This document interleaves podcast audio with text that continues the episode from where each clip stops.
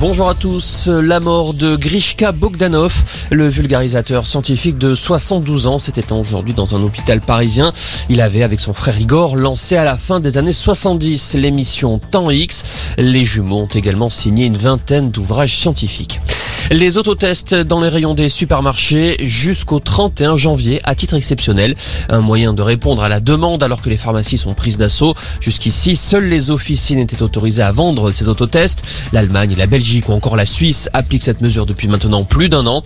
Certains patrons de grandes surfaces se disent prêts à proposer des prix inférieurs à ceux pratiqués en pharmacie. Une prime de 100 euros par mois pour les infirmiers des services de soins critiques. C'est ce qu'a annoncé Jean Castex ce matin lors d'une visite à l'hôpital de Créteil. Cette prime sera versée dès le mois prochain aux quelques 24 000 infirmiers qui travaillent dans ces unités. Objectif, selon le Premier ministre, reconnaître la difficulté de ce métier et améliorer son attractivité. La République en marche appliquera des jauges pour ses meetings de campagne. C'est ce que confirme le délégué général du parti, Stanislas Guérini, alors que les meetings ne sont justement pas concernés par la limitation du nombre de spectateurs en raison des règles constitutionnelles.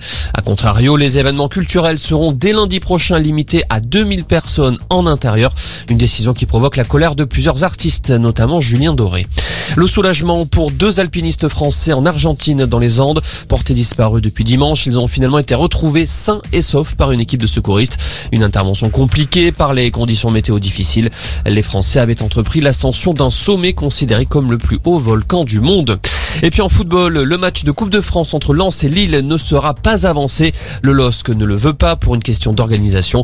Le match est prévu le 4 janvier, soit le lendemain de l'application des jauges dans les stades, 5000 spectateurs maximum. Les Lensois souhaitaient avancer la rencontre de deux jours pour que les gradins de Bollard soient remplis à l'occasion de ce derby.